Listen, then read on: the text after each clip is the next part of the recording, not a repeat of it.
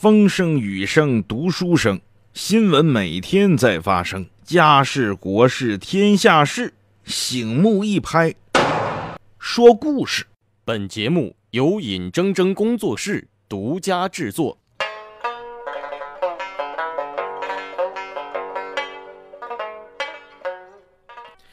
每到中秋啊，人们就会回忆各种各样的民间传说。比如说，中秋是就是跟月亮息息相关嘛。比如说，在古代的时候，只要一轮圆月东升，哎，马上就得摆香案，摆供果，摆贡品，摆月饼，哎，这个叫做祭天拜月。相传这个时候呢，月亮上就会显现出嫦娥的形象。哎，这个很有意思哈，这个有可能是什么阴影啊，有可能是什么投射呀，反正就是有嫦娥。可是嫦娥一出来，马上就会飘来一阵桂花香，于是人们就想起来，在月亮上，嫦娥可不孤单哦，还有一个哥们儿叫吴刚在那儿砍树呢，他砍的就是月亮上独一无二的那一棵高五百尺的桂花树啊。问题来了，根据中国的民间传说呀。嫦娥老师呢，就是咱们随着猪八戒叫吧。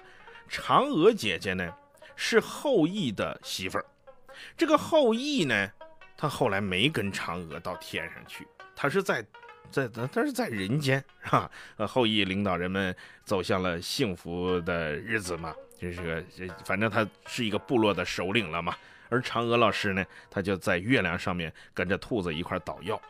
哎，这个时候问题来了，你说这个嫦娥和吴刚，嫦娥砍桂花树，酿桂花酒，哎，问询吴刚何所有？吴刚捧出桂花酒吗？那你说这个嫦娥和吴刚，他俩到底是啥关系？是到天上以后才认识的呢，还是原本在人间就认识？或者多少世以前他们俩就注定了一段缘分呢？还是在月亮上面谁也不理谁？你可要知道哦，当年天蓬元帅只不过稍微跟嫦娥亲密了一点，就被打落凡间，变成了一头猪啊，才是后来的猪八戒呀。而嫦娥跟吴刚长相厮守这么长时间，玉皇大帝怎么看？这个后羿怎么看？吴刚的媳妇儿又在哪里？这些故事好像没有什么传说，哎，今天咱们就来分析分析。反正是中秋嘛，当然就是要说一些民俗，说一些传说。我一直觉得呀，中国的古代传说里边有很多值得咱们好好玩味的东西。那今天咱们就来听听这个吴刚和嫦娥。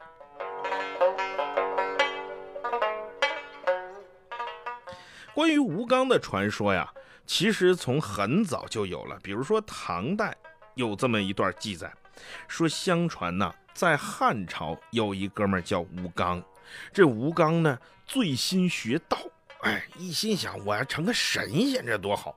是吧？点石成金呐，是吧？滴水成冰啊，比如说撒豆成冰啊，等等。一挥手，我就可以起一间大房子；一挥手，我就想要什么有什么，这多好啊！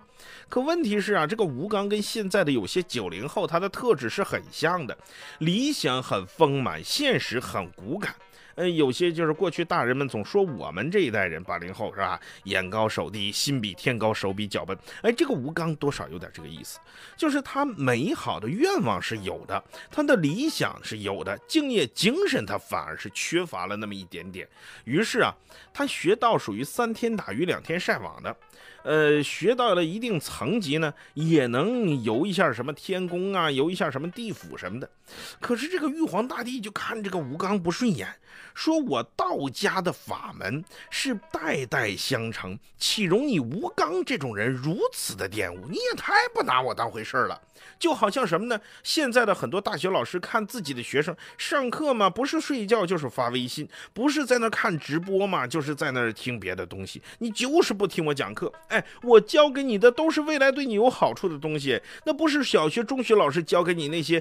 将来注定很多都要忘记的，我教给你的是你的谋生技能啊。比如说我上大学的时候，我的大学老师就谆谆教导过我们，我们学的专业叫电子科学与技术，叫压电陶瓷。这个东西未来市场上大有用处，你学好了以后，你做个一个研究成果，坐拥百万身家玩儿一样啊。可是没办法，就是没人听。于是老师们呢就想出了各种各样的办法，比如说上课点名啊、记平时成绩啊、随堂测验呐，然后随机提问呐等等。那玉皇大帝呢，跟大学老师一样，他也想出了招来治吴刚。什么招呢？说小吴这么着吧，你呢就别在我这学了，你到这个月亮上面去。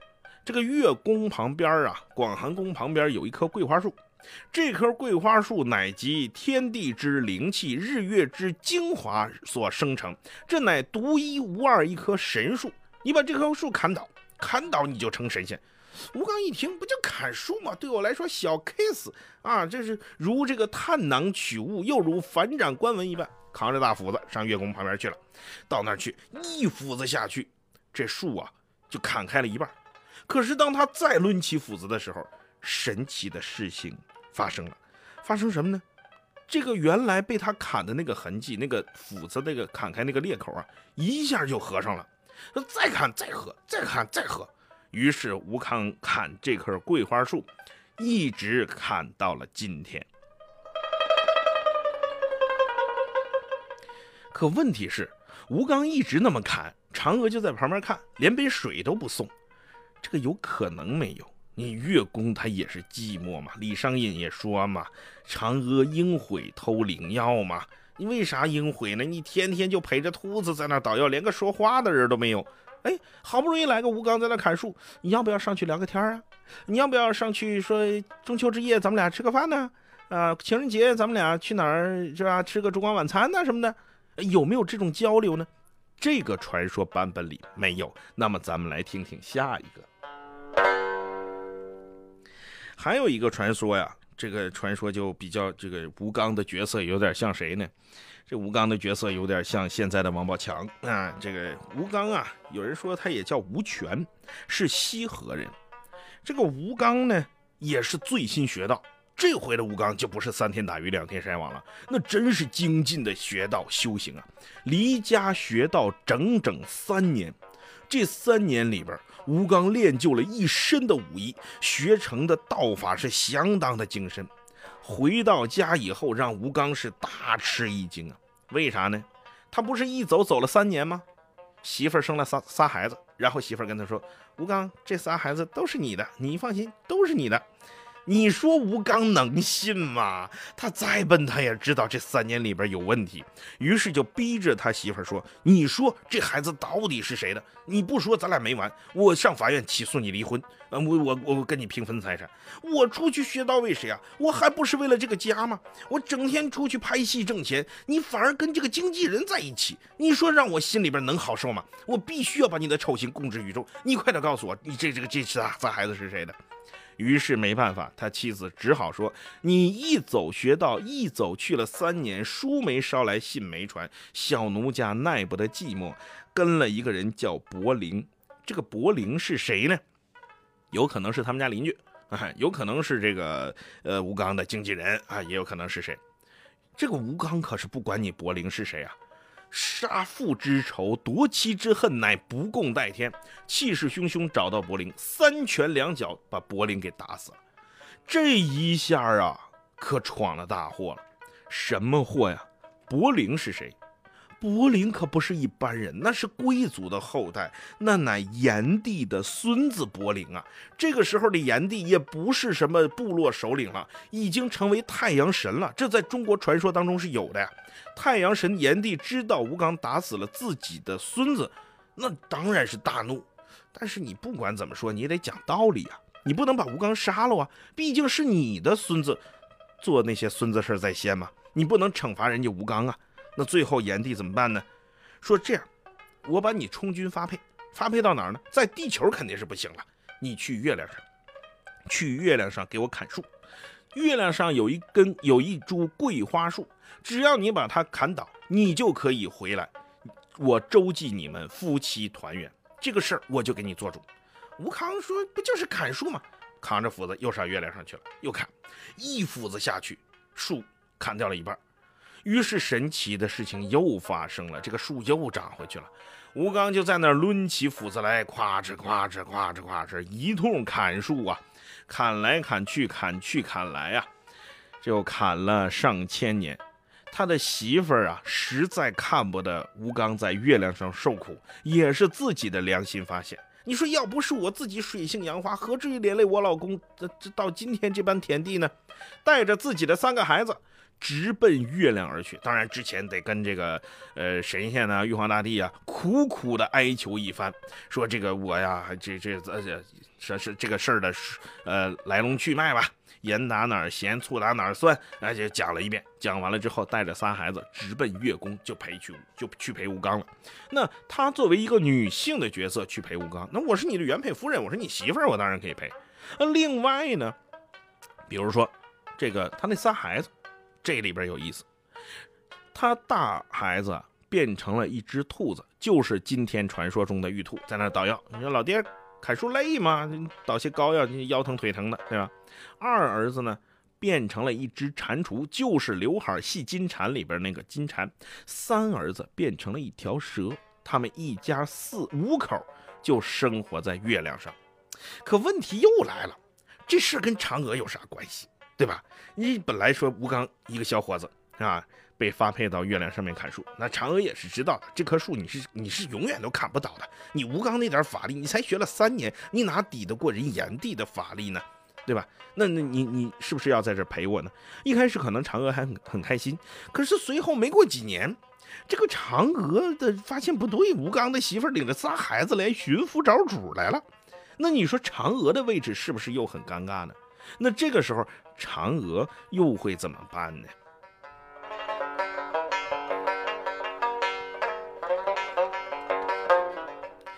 哎呀，在众多的传说当中啊，我终于找我刚才说那个传说是出自《三山海经》的，接下来这版传说就这一版，才证明吴刚跟嫦娥有点关系。什么关系呢？这个原来呀，吴刚的工作不是在凡间是一个樵夫，就最早传说吴刚是一个樵夫，要不然他怎么能砍桂花树呢？吴刚是什么呢？南天门的一个守门员，哎，不是足过足球的守门员哈，就是相当于一个门口保安呗。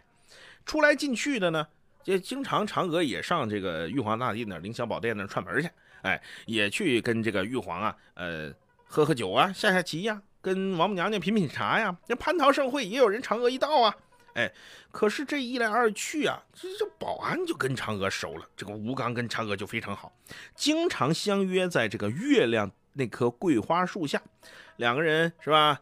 聊聊人生啊，聊聊理想啊，谈一谈诗和远方啊，喝喝酒啊，喝喝茶呀。就因为这个，经常吴刚漏班叫做疏于职守。玉皇知道之后，一怒之下罚玉罚说：“你们俩不愿意在桂花树底下约会吗？你去，你天天就给我在那儿，你不用在这当保安了，你去当伐木工，你把这棵桂花树给我砍倒，砍倒以后你爱干嘛干嘛。”这个吴刚就砍呐，这棵桂花树还真能砍倒。砍来砍去，砍去砍来，眼看这树要砍光的时候，有一只乌鸦就过来了，就叼走一根树枝啊，叼走了吴刚的衣服。这吴刚一看，你把我衣服叼走，那不行，我得我穿什么呀？就追乌鸦去了。这一去一回，发现这棵桂花树死而复生，又长回来了。于是每年吴刚就砍树追乌鸦，回来接着砍树，然后再追乌鸦，每年就这样周而复始的。所以有一个传说，说是什么呢？八月十五啊，吴刚砍树，然后呢，乌鸦就过来叼他衣服。吴刚一走，这桂花树会有一片叶落到人间，说谁有福气捡到这片叶，一辈子享不尽的荣华富贵呀！我从小到现在找了三十多年，我都没找到。哎，各位谁要是捡到的话，给我送来，我有用。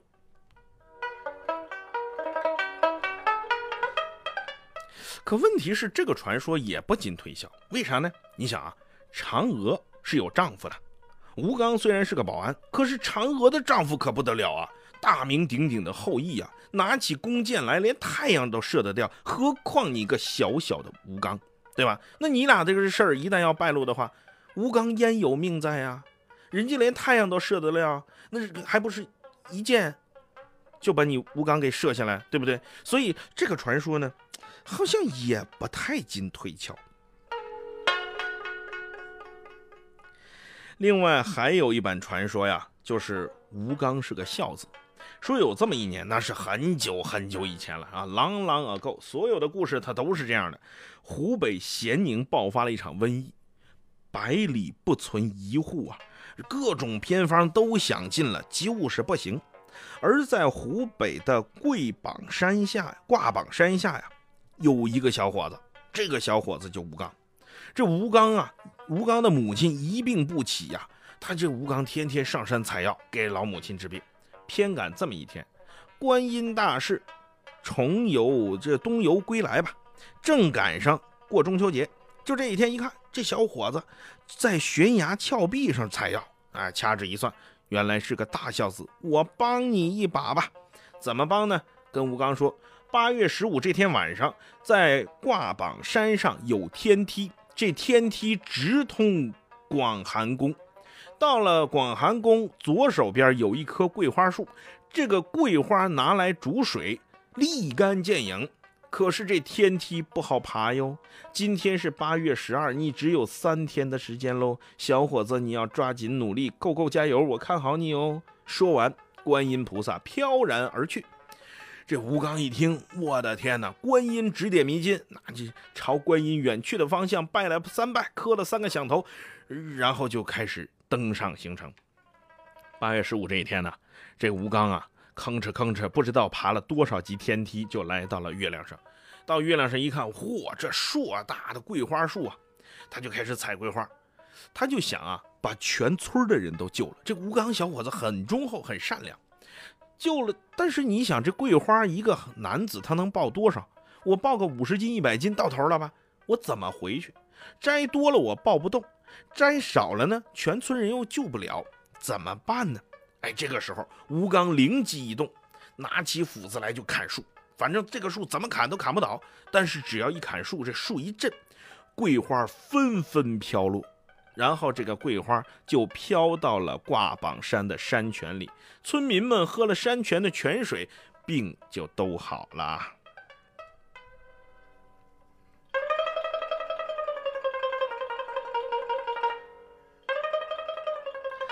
哎呀，所以啊，这个故事呢是我比较喜欢的，哎，忠臣孝子的故事。可这故事没完，为什么呢？你不能天天在那摇桂花树吧？你不能天天在那砍桂花吧？八月桂花才遍地开嘛。那么桂花怎么到的人间，也是从这传说里来的。哎，玉皇大帝呢也过八月十五，每到八月十五啊，这玉皇大帝都要。摘一点桂花来泡茶，说这桂花茶才好喝呢啊！喝完了之后延年益寿啊，增长经验值啊什么的哈。呃呃，玉帝跟着众神仙说，今年尝尝朕泡的桂花茶，今年的桂花长得又好，绝对甜。说上茶，结果宫女上来说，玉帝没有桂花。说为什么？桂花都落到人间去了。怎么就落到人间去了呢？一查，吴刚干的。玉帝大怒，就要重办吴刚。可是呢，有神仙给他求情，谁呢？太白金星，就是当年忽悠孙悟空那位。太白金星出班跪倒在地，说：“陛下，臣有下情禀报。这吴刚啊，私盗桂花，确有重罪。可是情有可原，就怎么怎么回事，原原本本的把吴刚盗桂花的来龙去脉说了一遍。”说完了之后，玉帝也深受感动。可是说我不罚你也不行啊，寡人的面子难看呢。你说这玩意儿，神仙他也讲面子啊。说怎么罚呢？说这么着吧，就罚你给我守着这棵桂花树，因为这桂花树只有天庭这一株，人间是没有的。于是啊，这个吴刚就守着这个桂花树，一守就守了几千年。而吴刚呢，为了采桂花给老母亲治病，每年都会摘下桂花树的一枝儿丢下凡间。于是这桂花就从天庭飘飘摇摇来到了人间。有那首歌吗？八月桂花遍地开，可能也说的是吴刚这点事儿吧。当然我不知道啊，我是给各位瞎扯。哎，但是这个问题也来了，你说这个吴刚是个孝子。守着桂花树，为孝母亲到天庭盗桂花。可是这个嫦娥这时候又在哪儿？似乎又没有说嫦娥。所以啊，千古悬案不是我老刘一个人能解开的。这千古之谜呀，可能还得用千古的时间来解。为啥这后半个小时学说故事就给各位说这桂花树，哎，说这吴刚跟嫦娥？其实啊，我想告诉各位，这都是中国的民间传说。